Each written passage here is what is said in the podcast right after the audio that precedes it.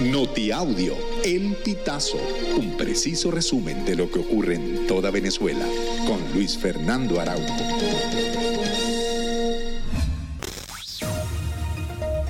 Amigos, bienvenidos a una nueva emisión del Notiaudio El Pitazo. A continuación, las informaciones más destacadas.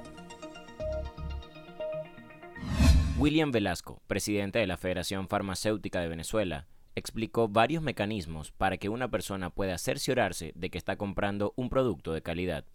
En primer lugar, dijo que es importante observar que tenga la certificación del Instituto Nacional de Higiene. Estas identifican las cajas con las siglas EF, EG y EB. En segundo lugar, recomienda comprar medicamentos en establecimientos autorizados o cadenas de farmacias reconocidas. En tercer lugar, hay que verificar que no tenga dos fechas de vencimiento el empaque y por último, evitar decidirse por fármacos en los cuales sus componentes no sean legibles o que estén en otro idioma.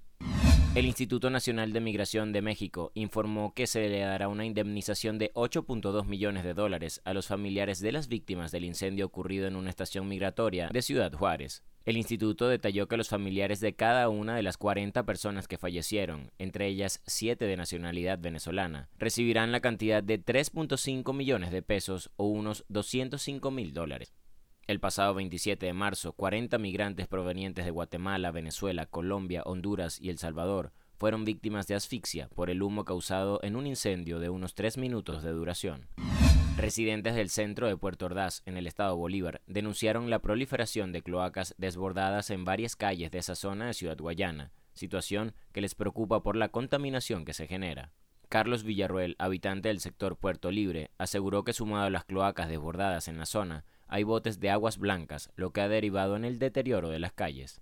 En la avenida Las Américas y principal de Castillito hay dos bocas de visitas obstruidas. Los vecinos denunciaron que las aguas negras circulan las 24 horas por esas calles ubicadas a escasos metros del Hospital Dr. Américo Babó.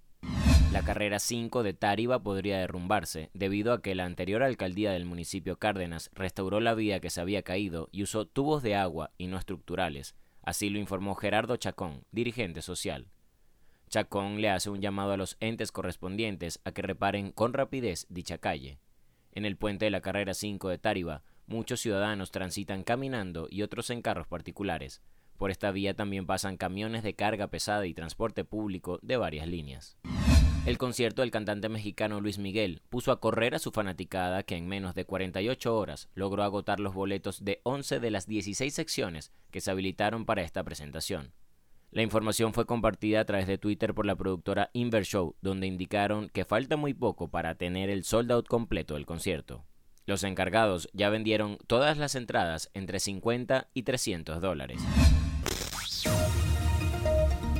Amigos, y hasta acá llegamos con esta emisión del Notiaudio El Pitazo. Recuerda hacerte super aliado para mantener vivo el periodismo independiente en Venezuela. Narró para ustedes Luis Fernando Araujo.